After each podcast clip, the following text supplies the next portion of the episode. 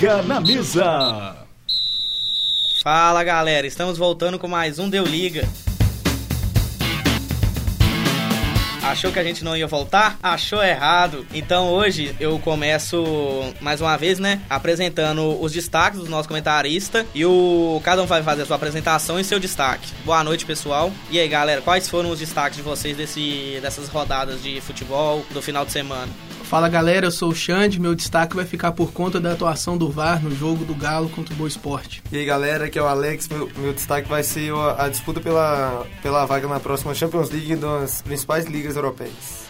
Fala galera, aqui é o Goulart é, e meu destaque desse final de semana é a briga pelo título na Premier League entre City e Liverpool e a disputa do título na Bundesliga, no campeonato alemão, entre Borussia Dortmund e Bayern de Munique. E aí galera, meu nome é Marcos Sattler e o meu destaque vai para O Fred Vai Te Pegar. O agora artilheiro do Campeonato Mineiro marcou três vezes, pediu música e o Cruzeiro bateu o América por 3 a 2 e encaminhou ainda mais a sua classificação para a final do Campeonato Mineiro.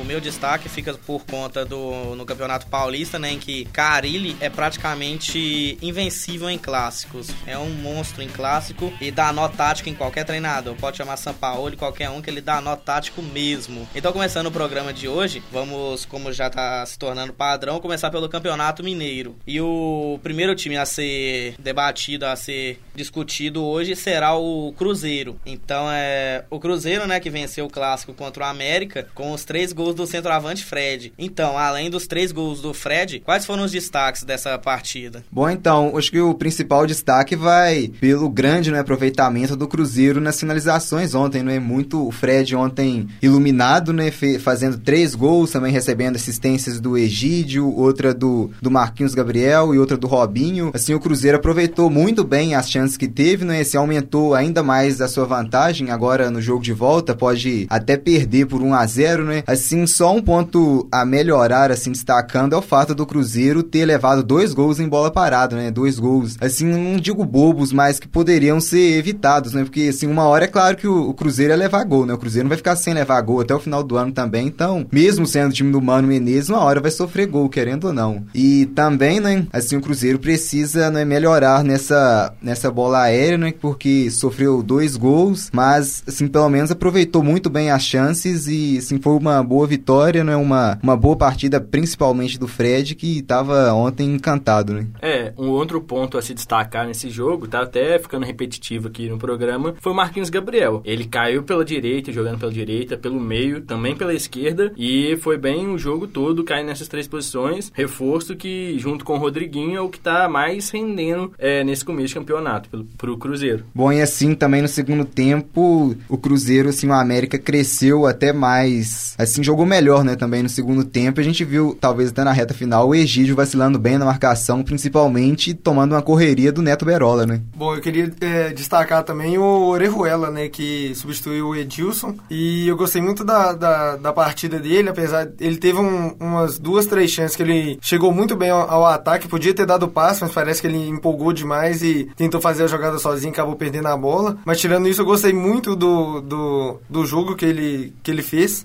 principalmente defensivamente. É, ele queria se consagrar ali. A bola, as duas chances que ele teve, ele podia tocar as duas pro Fred. Ele quis fomear, fazer o bonito e acabou que não deu certo, nada. Bom, eu queria destacar também a postura do América, né? Que após sair atrás no placar e ser um, um, um resultado super difícil de reverter contra a equipe grande que é o Cruzeiro, é, não desistiram, correram atrás e conseguiram ainda aí seus dois gols. É, vale destacar também que agora a partida ficou 3 a 2 pro Cruzeiro e na volta agora o Cruzeiro pode até perder perder por um gol de diferença, que devido ao regulamento do Campeonato Mineiro, eles classificam a final. E assim, como o Marcos disse, é, o Cruzeiro tomou dois gols de bola parada para uma, uma, uma zaga considerada alta. Isso assim, chega a ser preocupante, porque com a zaga com Dedé e Léo, você tomar dois gols do América, assim, chega a ser uma coisa preocupante? Ah, diria que sim, né? Mas assim, a, as falhas não foram justamente do Dedé e do Léo, as falhas assim, foram principalmente os laterais da marcação também. Porque os zagueiros, né, estavam até bem posicionados, mas assim, os laterais, né, os laterais, os volantes, eles ficam à frente dos zagueiros e eles deram muito mole, principalmente no primeiro gol, né, que o Jussani subiu assim bem atrás, não não, chegou, não tava cara a cara pro gol, ele subiu bem atrás, assim, o vacilo nesse ponto foi mais até mesmo do, dos laterais e dos volantes. E terminado o assunto do estadual, né, do Mineiro, vale ressaltar que o, o Cruzeiro, líder do grupo na, na Libertadores, jogará quarta-feira agora contra o, o Emelec. O Cruzeiro é muito favorito para o jogo? Eu acho que não, o Emelec é um adversário cascudo e como o jogo vai ser lá no Equador, é, acho que o Cruzeiro... O Cruzeiro é favorito pela história que tem, a tradição que tem, mas eu acho que não, não é um super favorito. É, como a Ale falou, é, o jogo não é fácil, é, não é fácil jogar na casa do Emelec, tanto que alguns anos atrás o Emelec eliminou o, o Flamengo na Libertadores, é, mas o Cruzeiro é o time favorito dentro do seu grupo, é o principal candidato a se, a se classificar em primeiro lugar, já está com seis pontos, o segundo colocado tem um ponto, então se o Cruzeiro voltar com um empate do Equador já é um saldo bem positivo. E assim, vale lembrar também que o time do Emelec desse ano não é tão bom, né, quanto aquele que eliminou o Flamengo, mas mesmo assim é difícil você jogar em Guayaquil, né, tem uma altitude e também, né, o Cruzeiro vencendo já chega a nove pontos e assim vai, vai praticamente já consolidar, né, a sua vaga na próxima fase, né, da competição. Assim, diria que é o segundo mais, é o segundo jogo, né, mais difícil do Cruzeiro no grupo. O primeiro, o primeiro jogo o Cruzeiro já jogou, né, que saiu muito bem vencendo o Huracan em Buenos Aires e agora, assim, tendo o segundo jogo, né, mais difícil do grupo, se vencer, depois tem uma tabela tranquila que pode consolidar o Cruzeiro até mesmo com a melhor campanha da primeira fase. Só corrigindo aqui uma coisa que eu falei, o vice-líder é, da chave do Cruzeiro, do grupo B, é o Emelec com dois pontos, não com um ponto, como eu havia dito. Eu queria falar também é, sobre o tipo de jogo que o Cruzeiro vai enfrentar no Equador, que Guayaquil, só corrigindo, né, o Guayaquil é uma das cidades do Equador que não tem altitude, mas o, o destino, um dos destinos mais longe, a logística para ir para lá é mais complicada, mais desgastante, e eu imagino que o Mano não vai colocar um time para se desgastar, tendo aí a reta reta final do Campeonato Mineiro e os outros jogos da Libertadores. O Cruzeiro deve entrar em campo para administrar ali o jogo e jogar por um contra-ataque para fazer um ou dois gols e voltar com a vitória. Terminado o assunto Cruzeiro, né? Vamos para o outro time de Minas, o Atlético. O Atlético que jogou sábado pelo Campeonato Mineiro e teve o VAR sendo decisivo na partida. Então, assim, é, o VAR hoje já é um auxílio indispensável nas partidas? Bom, é, essa questão do VAR aí, né, tem sido uma polêmica nos últimos dias, né? O VAR tem influenciado significativamente vários resultados, é, a gente tem que entender o seguinte, né? O VAR, ele não veio para solucionar todos os problemas. Ele não vai solucionar todos os erros. Por outro lado, ele vai amenizar muitos deles, né? Então o pessoal do Galo aí tá aí nervoso por, pela atuação do VAR, né? Por ter se sentido aí prejudicado. É, mas ficou provado que foram todos lances justos, né? Então o, o certo aconteceu. Se fossem lances que prejudicassem a equipe do Boa, né? Eu acho que talvez a postura aí poderia ser até diferente. Então eu acho que assim, o VAR hoje é uma ferramenta, é, uma ferramenta que veio assim para ficar mesmo. Acho que não tem por que tirar. É, só que é passível de erros ainda e eu acho que ainda pode melhorar um pouco em alguns aspectos. É, isso é uma discussão longa, né? No, a gente não vai entrar aqui nisso agora, mas eu acho que o, o saldo do VAR nesse final de semana foi positivo, sim. Bom, então, né, falando assim do jogo, né, uma partida zero, em 0 a 0 né, com nem tão movimentada, assim, digamos que o Atlético teve mais chance no primeiro tempo, mas no segundo tempo talvez até melhorou, né, com a entrada do Elias, né? E assim, o Boa também talvez né, tentou assim uma, um sufoco no final, mas nada assim que preocupasse tanto, né? Assim, um destaque mais o destaque foi realmente o VAR, né, que foi decisivo né, em três lances, assim questões interpretativas, é, mas assim não prejudicou, é, pelo contrário, né, ajudou muito o jogo e assim o Atlético tem uma vantagem, né? Agora pode até empatar de novo, mas assim não liquidou, tá, até mesmo está longe de liquidar a partida e assim um confronto até em aberto agora no Mineirão. É, lembrando que qualquer empate, é, seja por 0 a 0 empate por gols, o Atlético passa, porque ele foi o líder no Campeonato Mineiro e pode jogar por dois resultados iguais, ou seja, dois empates. Mas caso o Boa vença o jogo, por qualquer placar, é, ele será finalista do Campeonato Mineiro. E esse assunto do, do VAR, ele foi bem polêmico mesmo, ao ponto de o Lázaro Cunho, vice-presidente vice do Atlético, ele dar uma entrevista meio que questionando o VAR. Ele falou da falta de acesso ao áudio e às imagens da conversa entre o árbitro de campo e os assistentes em uma da cabine, em uma das cabines, além de contestar a capacidade de Juliano Bozano no comando da comissão de arbitragem. Então, assim, é, nesse caso, o árbitro de vidro, ele meio que, entre aspas, prejudicou o Galo e favoreceu o Boa. Mas o erro, ele foi... A intervenção do árbitro de vídeo, ela foi certa. Tanto é que os dois gols realmente estavam impedidos. Então, essa reclamação do Lázaro foi meio que fazer uma média com a torcida. E se fosse ao contrário, tivesse a intervenção do árbitro de vídeo contra o Boa, você acha que o Lázaro daria essa entrevista? Eu acho que não só o Lázaro, mas também o, o Luan, né, falou, criticou um pouco o VAR. E eu acho que, assim, eles criticaram meio que de cabeça quente porque o, Atlético foi prejudicado. Prejudicado, entre aspas, né, porque, na verdade, foi, o VAR corrigiu os erros do árbitro. Que, no caso, se fosse é, a favor do Atlético, né, se essa correção dos lances fosse a favor do Atlético, eu tenho certeza que o, nem o, Luan e nem o, o Lázaro estariam reclamando. E, além disso, é, a correção, ela foi em lances que, se,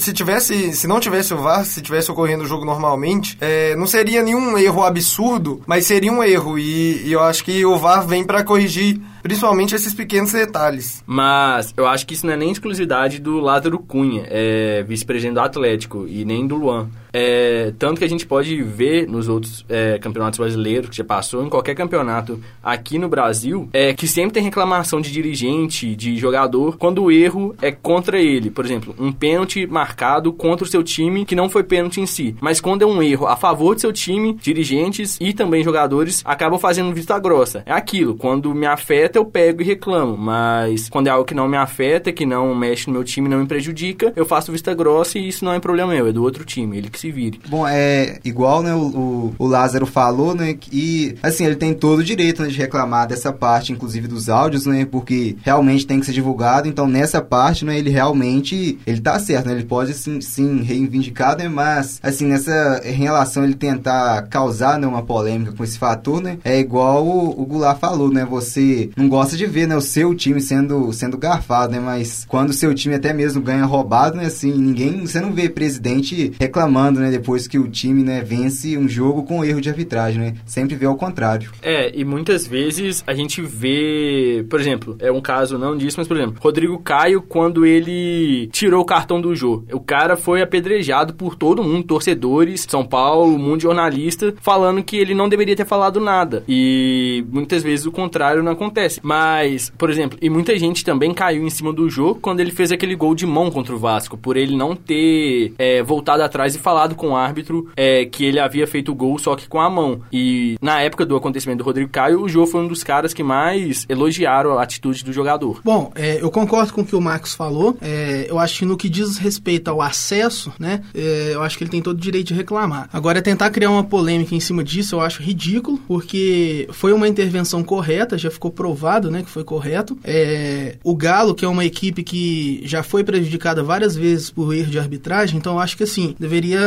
levar isso em consideração e, e apoiar, né? Já que foi uma intervenção correta, eu acho que, tipo, que eles deveriam levar isso em consideração, né? E parar com essa. de tentar polemizar, polemizar essa situação, porque tá ficando feio já. E assim, como vocês falaram, o brasileiro, ele meio que tem essa mania de, de reclamar, mesmo tendo o árbitro de vídeo. Só pra passar uma informação aqui para contextualizar isso, o monitor do árbitro de vídeo no Maracanã, ele teve que mudar de lugar porque o árbitro tava sofrendo muita pressão do, dos técnicos. E assim, coisa que só acontece no Brasil, né? Agora, voltando pro jogo, um destaque interessante do jogo foi o, o Michael Bolt, que teve um jogo como titular. E assim, ele tá tentando cavar uma vaga de titular. Já é hora do Michael Bolt assumir essa vaga? Com certeza. É, Michael Bolt sempre que entrou aí, é, somou, né? Ou deu assistência, ou fez gols. Então eu acho que no momento também é o jogador ali para atuar nas pontas que o torcedor atleticano mais está tendo confiança. Então eu acho que ele já deve ter conseguido essa vaga de titular, né? A não ser que o Levira aí continue insistindo, como ele costuma fazer. Pô, eu acho que o, o Bolt titular já é uma realidade, né? O, o Atlético sempre sentiu falta de um, de um velocista. O Xará foi contratado a peso de ouro e não, até agora não, não rendeu o que se esperava. O Giovanni acabou de chegar, fez sua estreia contra o Boa, mas ainda não, não conseguiu mostrar nada. E, e assim, acho que o Bolt é o jogador mais preparado no momento para assumir essa vaga. Até saiu uma reportagem esse dia para trás dele brincando que quando ele jogava no, no Fluminense com o Fred, o Fred sempre dava é, um dinheiro a mais para quem dava assistência para ele. E ele sempre foi esse cara que serviu muito bem os atacantes. Então eu acho que o, o Ricardo Oliveira e o, e o Alejandro vão agradecer muito se o, se o Michael Bolt for realmente titular. Lembrando aqui também, né, que o, o time do Galo caiu um pouco de produção, é, mais ou menos na mesma época que o Michael Bolt teve a contusão. Então aí depois o Levir não conseguiu criar um esquema tático que conseguisse atuar da forma que vinha atuando antes, com a presença do Michael Bolt. E agora parece que, o, que com a volta dele o, o Galo já tá reencontrando aí o, aquela boa fase que estava tendo antes da contusão. E só para completar, né, o Atlético agora enfrenta o Zamora quarta-feira no, no Mineirão. E eu acho que o, o Atlético tem duas derrotas até agora, né, na, na Libertadores. Eu acho que o Bolt vai ser uma peça, assim, essencial para fazer com que o Atlético vença a partida e não fique numa situação totalmente terrível na, na, na competição, né? É, então essa situação do Galo aí, né, é vencer ou vencer. Só completando a informação aqui, né? Na quarta-feira o Galo enfrenta o Zamora jogando no Mineirão. E é um jogo de vida ou morte para o Atlético, porque assim necessita demais da vitória para continuar sonhando com a classificação. Jogo esse que será transmitido ao vivaço aqui pelos nossos comentaristas no Deu Liga. Então agora passando para o Campeonato Paulista, né? Encerrado o Mineiro, vamos para o, o Paulista. E logo de cara eu já vou com o meu destaque, que é o, o Corinthians. Corinthians que venceu o Santos por 2 a 1 com gols de Manuel e Cleison e saiu em vantagem contra o Peixe pelas semifinais do Paulista. E uma coisa muito interessante a se ressaltar é o, o Carilli em, em clássico. Porque assim, o Carilli ele é mais do que decisivo em clássico. Ele tem 15 vitórias, 5 empates e apenas 3 derrotas, com 30 gols marcados e 15 gols sofridos. E vale ressaltar que essas três derrotas elas não foram importantes ou prejudiciais demais ao clube, já que foram duas derrotas, uma contra Santos e uma contra o São são Paulo, em que o Corinthians conseguiu reverter e classificou, e uma em 2017, em que o time já era campeão brasileiro e perdeu para o Santos num, num jogo que não valia muitas coisas. Isso, esses números só em partidas oficiais. Então, assim, mostra o quanto um técnico faz diferença para decidir clássicos, o que é uma coisa impressionante no Corinthians. Bom, e assim, né, vale destacar o esquema, né, que o Corinthians adota nos últimos anos, né?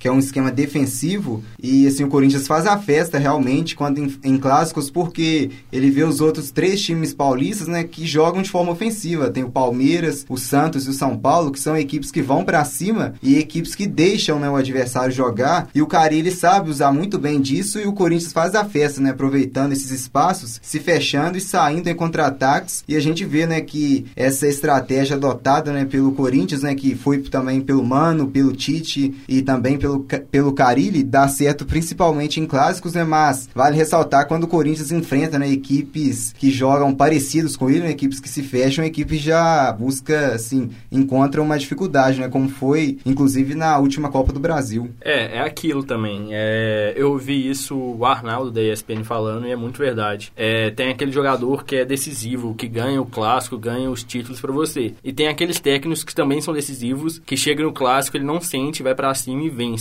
E o cara, ele tá mostrando ser um treinador desse, que chega no clássico, ele se prepara mentalmente, o, prepara o time dele muito bem e acaba levando a melhor sobre os rivais. Então é, é importante ressaltar essa parte que o Marcos falou sobre o esquema tático, porque assim, é quando o Sampaoli chegou, ele foi muito reverenciado por mostrar um futebol ofensivo que estava impressionando a toda a imprensa e todos os times. E em dois clássicos contra o Corinthians, o cara ele deu basicamente um nó tático no, no Sampaoli, o que só reforça mostra como é que o cara ele estuda o adversário e é forte em clássicos. Dando sequência ao Campeonato Paulista, São Paulo e Palmeiras empataram em 0 a 0 com direito a pênalti cancelado para o Palmeiras após consulta ao VAR. A decisão será no Allianz Parque, que é a casa do Palmeiras. Não, é o, o São Paulo e Palmeiras fizeram um jogo bem, bem morno no, no Morumbi, né? O, o lance capital mesmo ficou com a, com a questão do, do VAR, do pênalti, mas é, o São Paulo vem se, se reforçando aí depois de, de ter fracassado fracassado na, na, Libertadores, já anunciou a volta do, do Alexandre Pato e hoje também anunciou a, a chegada do Tietê, né? O que é ex-Palmeiras, estava jogando no, no Dinamo de Kiev. E além desses dois reforços para dentro de campo, o São Paulo também vai ter um excelente reforço fora de campo, que é a, a chegada do Cuca, que vai se apresentar na terça-feira. É, Como o Alex falou, né, o, o lance que mais chamou atenção ali no clássico foi a intervenção do VAR, né? E mais uma vez, como a gente falou ali no caso do jogo do Galo, a gente vê o, o pessoal do Palmeiras, né, que no caso se sentiu aí prejudicado pela atuação do VAR, reclamando bastante, criticando a atuação do VAR, mas mais uma vez a gente vê também que foi uma intervenção correta, né? Que gerou muita discussão entre torcedor, imprensa, o próprio Filipão reclamando, foi que é, demorou quatro minutos para o árbitro é, de vídeo voltar atrás na decisão da marcação do pênalti. O que muita gente está reclamando é que o lance é um lance interpretativo e para algumas pessoas o VAR não pode é, interferir em lance interpretativo, mas na verdade pode. Essa é a grande reclamação. É, eu penso assim, né? Se o árbitro tem dúvidas na interpretação do lance, ele tem todo o direito de recorrer ao VAR e formar sua opinião ali depois de analisar. Falando em Palmeiras, né? Terminando o um assunto entre Palmeiras e São Paulo, o Palmeiras joga agora nessa terça, dia 2 do 4, pela Libertadores, contra o principal adversário de seu grupo, São Lourenço, lá na casa do São Lourenço, em Buenos Aires. O Palmeiras é líder do grupo com seis pontos e busca vitória contra os argentinos para já encaminhar a classificação na competição. Jogo esse que também será transmitido aqui pelo, pela equipe do Deu Liga. Dando sequência, vamos agora para o Campeonato Carioca. Com o um empate no tempo regulamentar, Flamengo e Vasco decidiram a final da Taça Rio nos pênaltis. E o time rubro-negro levou a melhor sobre o rival Cruz Maltino. Só que ainda tem muita coisa para acontecer nesse Campeonato Carioca. E agora o, o Alex perdeu no Paro Ímpar e teve que estudar o regulamento do Campeonato Carioca e vai tentar, só tentar mesmo, viu, gente? Vai tentar dissecar o, o regulamento e explicar pra gente as surpresas que ainda pode acontecer. Bom, como eu falei, não vou. Bom, como o Pedro falou, eu vou tentar explicar, né? Porque é uma coisa assim, praticamente impossível de, de explicar. Mas tentando resumir um pouco, é o seguinte: o Flamengo venceu o Vasco, que já tinha sido campeão do primeiro turno. Se o Vasco vencesse, o Vasco iria direto pra final e o Flamengo enfrentaria o Bangu. Como o Flamengo venceu, o Flamengo foi campeão de um turno e o Vasco do outro. Os dois agora têm vantagem e o Flamengo Flamengo pega o Fluminense, que no caso, se o Flamengo tivesse perdido, o Fluminense estaria eliminado, mas como o Flamengo venceu, o Flamengo e o Fluminense se enfrentam na semifinal, com vantagem do Flamengo. A outra semifinal é Vasco e Bangu, que também tem a vantagem do Vasco. Na final, se for entre Vasco e Flamengo, nenhum dos dois tem, tem vantagem nenhuma. Continuando falando de Flamengo, mas agora pela Libertadores, é, o time rubro-negro vai enfrentar o Penharol no Maracanã nessa quarta, dia 3. Agora passando para o Campeonato Gaúcho, né? O Inter ganhou de 2 a 1 do Caxias e agora leva vantagem para se classificar para as finais do Campeonato Gaúcho. Na quarta-feira, o Inter vai enfrentar o atual campeão da Libertadores, o River Plate, no Beira-Rio e busca a vitória para abrir uma boa vantagem contra os argentinos na classificação geral do grupo. Agora, comentando do outro time gaúcho, o Grêmio jogou com os reservas e empatou em 0 a 0 com o São Luís pelas semifinais do Gauchão. E após o jogo, né, do empate 0 a 0, o Renato Gaúcho ficou pistolito com seus jogadores, apesar deles serem reservas, tiveram boas chances de marcar e faltou tesão na hora de marcar. O Grêmio joga na quinta-feira pela Libertadores contra a Universidade Católica, lá no Chile. O Grêmio atualmente possui apenas um ponto em os dois jogos que disputou e busca seu primeiro triunfo pela competição sul-americana. Bom, continuando na, na, Libertadores, ainda temos o Atlético Paranaense, atual campeão da Sul-Americana, que enfrenta o Boca Juniors na Arena da Baixada. Agora saindo do Brasil, nessa várzea danada aqui, pela Premier League, né, o Liverpool venceu o Tottenham no finzinho com um gol contra e o City também já, já jogou, já venceu, só que ainda tem um jogo a menos e a disputa pela Premier League só aumenta. É, o Liverpool que ganhou do Tottenham com, com gol no finalzinho, finalzinho do jogo, é, com um gol contra do zagueiro Alderweireld do, do Tottenham e acabou dando a vantagem de dois pontos ao Liverpool em comparação ao City. Mas o City tem um jogo a menos em relação aos Reds e o City paga esse jogo que tá devendo nesta quarta-feira contra o Cardiff. Em caso de vitória do time de Pep Guardiola, o time de Manchester acaba assumindo a ponta do campeonato inglês com um ponto de vantagem em relação ao Liverpool. Como foi o meu, o meu destaque, né, a, a, disputa pela, pela vaga na próxima Champions League, a gente tem o Arsenal, o Tottenham, o Manchester e o Chelsea é, brigando por duas vagas, né, que é o terceiro e o quarto lugar. O Arsenal tem 63 pontos, venceu hoje. O Tottenham, que perdeu pro, pro Liverpool, tem 61. O Manchester também venceu no final de semana e o Chelsea também. O Manchester tem 61 pontos e o Chelsea tem 60. Ainda tem alguns jogos interessantes para esses times é, realizarem. O Arsenal é o único que não enfrenta nenhum do, do Big Six. E o Manchester parece, o Manchester United tem o, a missão mais difícil que é que ainda enfrenta o City, o Chelsea e o Everton. Bom, e nesse jogo aí entre United e City, será que o United entrega ou prefere o Liverpool campeão ou o City campeão, hein, Alex? Bom, eu acho que, é, como o Manchester vai estar tá disputando vaga na Champions, eu acho que não tem essa de, de entregar, não. Apesar de eu achar que a maioria da torcida do Manchester prefere o City campeão do que o Liverpool, porque senão vai perder uma grande piada, né? Que é o Liverpool nunca ter ganhado uma Premier League. E, assim, eu acho que o, o Manchester vai, vai fazer o seu papel e tentar vencer o City do, do mesmo jeito. Então, continuando o giro pelos, pelas ligas europeias, pela Calcio A, o, o campeonato italiano, né? A Juventus segue líder com diferença de 15 pontos para o segundo colocado, Napoli. Não dá nem mais graça, né, bicho? Já morreu aí mesmo. E neste final de semana tivemos os jogos Roma e Napoli, com vitória para o time napolitano por 4 a 1 além de Inter de Milão e Lazio, com o time da capital ganhando por 1 a 0 o que só reacendeu a disputa pela Champions League, não é? Bom, com essa derrota da Roma e a vitória da Lazio contra a Inter, a, a disputa tá bem acirrada mesmo no campeonato italiano. A gente tem Inter de Milão, Milan, Atalanta, Lazio e Roma, todos, todos disputando é, um, duas vagas na, na Champions League. A Inter tem 53 pontos, o Milan tem 51, a Atalanta tem 48, a Lazio também 48 e a, e a Roma 47. Só que a Lazio tem um jogo a menos e ainda tem um confronto direto contra, contra o Milan, ou seja, a Lazio basicamente depende só de si para conseguir essa vaga na, na próxima Champions League. Agora pela La Liga, temos uma novidade, com dois gols de Messi, Barcelona vence o clássico regional contra o Espanhol e segue líder do campeonato espanhol, com 10 pontos de vantagem para o vice-líder Atlético de Madrid. Em seu segundo jogo na volta para o Real Madrid, Zidane conquista mais uma vitória, com o placar de 3 a 2 contra o time de Ruesca. É, só detalhe que o goleiro dessa partida foi o filho do Zidane, tá? Nepotismo esclarecido nesse jogo. Então, assim, a briga pela, pela liderança já foi, mas a, a da Champions League ainda está acirrada. É, na a briga pela Champions League a gente tem basicamente uma, uma vaga só, né? As três primeiras já já estão preenchidas por Barcelona, Atlético de Madrid e Real Madrid. O Getafe, que é o quarto colocado, tem 46 pontos. O Alavés tem 44, o Valência 43 e o Sevilha 43. O Valência nessa rodada venceu o Sevilha fora de casa e aí acirrou mais ainda a, a briga e parece que essas últimas rodadas aí do, do Campeonato Espanhol vão ser bem interessantes, principalmente com as surpresas né, dessa competição, que são o Getafe e o Alavés, que podem ir pela primeira vez irem para a Champions League. Bom, e só lembrando que sábado tem Barcelona e Atlético, não é 15h45, não é 3h45 da tarde, e o Barcelona vencendo já pode praticamente entregar a taça.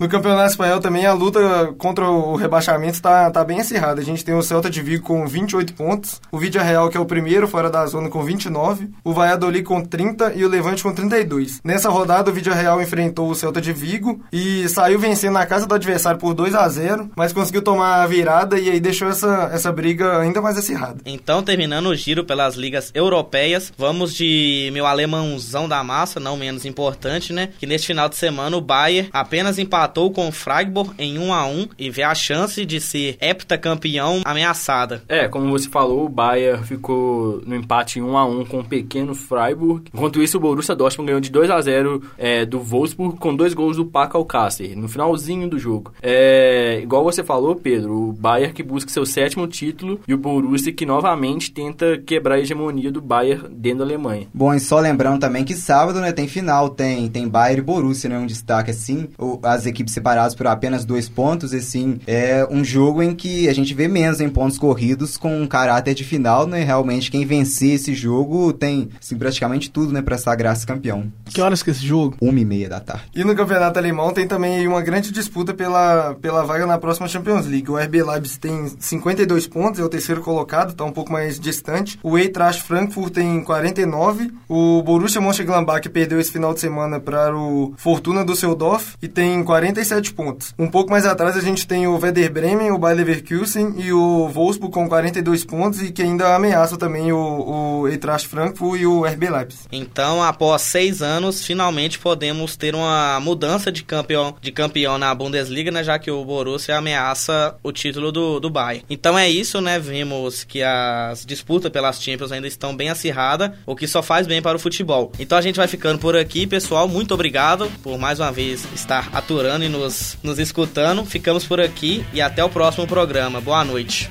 Boa noite, galera. Ótima semana a todos. Boa noite, valeu, galera. Valeu, galera. Até o próximo programa. Falou, falou galera. Até a próxima. Valeu, falou.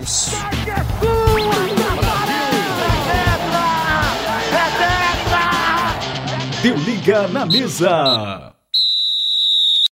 Essa produção é do Lab SG, onde você vem aprender aqui na Gabriel.